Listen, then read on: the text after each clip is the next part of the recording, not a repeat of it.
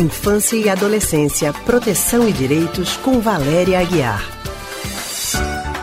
Vamos mandar um abraço logo aqui, antes da gente chamar a Valéria, que estão acompanhando a gente. Estamos de carona no carro com o seu Marcos Rocha, que está levando meu querido amigo Francisco Brenan para seus afazeres, suas... Um abraço, mestre Francisco Brenan, na escuta. E vamos falar aqui que a psicóloga e psicanalista do Centro de Pesquisa em Psicanálise e Linguagem CPPL, Valéria Guiar, está também com a gente ao telefone para falar sobre proteção e direitos para crianças e adolescentes. Valéria, boa tarde, Valéria. Boa tarde, eh, Raudney, boa tarde a todos. Meus cumprimentos a, ao mestre Francisco Brenan. Então. Tá Valéria, boa tarde para você. Tudo bom? Oh, tudo bem, Alexandra. Valéria, com a divulgação das reportagens da série da Vaza Jato, o jornalista Glenn Greenwald teve a sua vida muito exposta na mídia. Não só ele, como toda a família, inclu incluindo eh, os dois filhos né, e o marido dele. Aí, sobre esse assunto, nós estamos querendo levantar duas questões, né, Raul? Existe algum problema que os filhos sejam cuidados e educados por um casal do mesmo sexo, Valéria? Essa questão tem sido muito explorada pela mídia. Isso. É, a princípio, é, não existe problema, não é? Os problemas são é, encontrados ao longo do percurso e das experiências de formação da criança.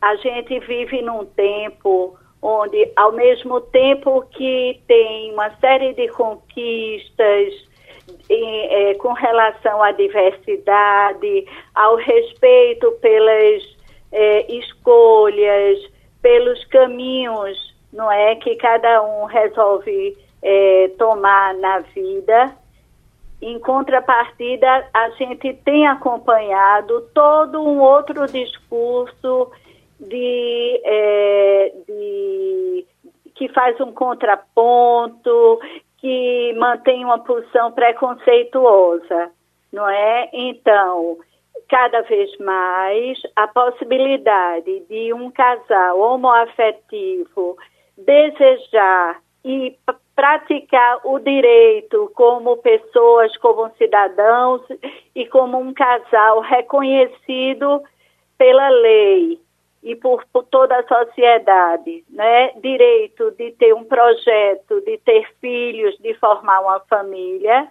né? Ao mesmo tempo que a gente tem cada vez mais é, acompanhado essa possibilidade na vida das pessoas seja no âmbito mais privado, particular, seja pessoas que estão é, num lugar de exposição pública, é, ao mesmo tempo que isso está garantido, que isso existe, a gente tem todo um discurso que vem tentar resgatar uma imagem de família como aquela família naquele modelo mais tradicional de pai, mãe e filhos, não é? O que parece muito ruim, além do próprio preconceito é, e o não reconhecimento do direito, do valor, da legitimidade, é exatamente essa exploração, não é, da privacidade das pessoas.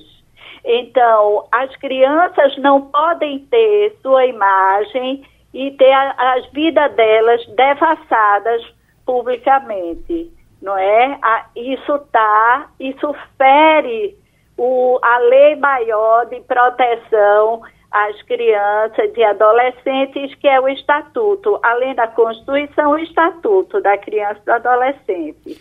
Então, é, é muito ruim para as crianças terem suas vidas na intimidade da família formada por seus pais e elas é, terem a sua intimidade exposta. Isso sim é muito prejudicial. Agora, Valéria, isso... o que é que pode ser feito nesse caso?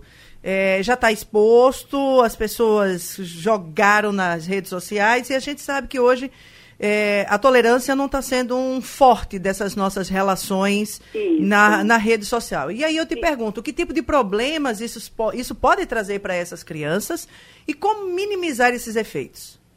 Pois é, não é? As crianças é, vão ficar, vão ter que dar conta, não é, do que representa essa exposição na vida delas e na vida da família.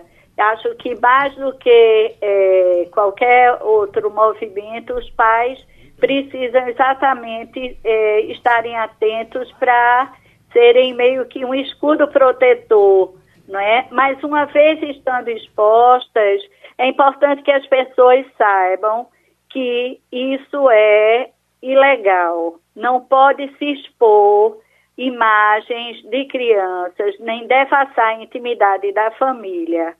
É importante que as pessoas se conscientizem.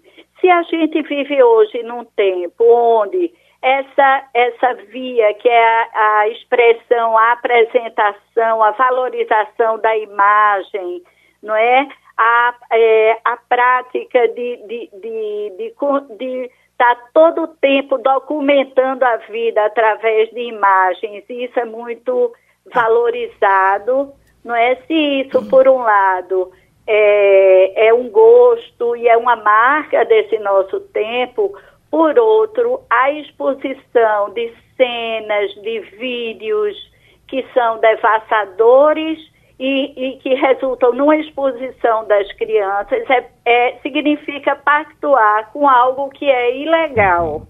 Ok, muito obrigado. Agradecemos a conversa hoje com a psicóloga e psicanalista do Centro de Pesquisa em Psicanálise e Linguagem, Valéria Guiara. Obrigado, Valéria. Ok, de nada, Raudinei. Até a próxima semana. Até, Até mais, Alexandra. Até mais, Valéria.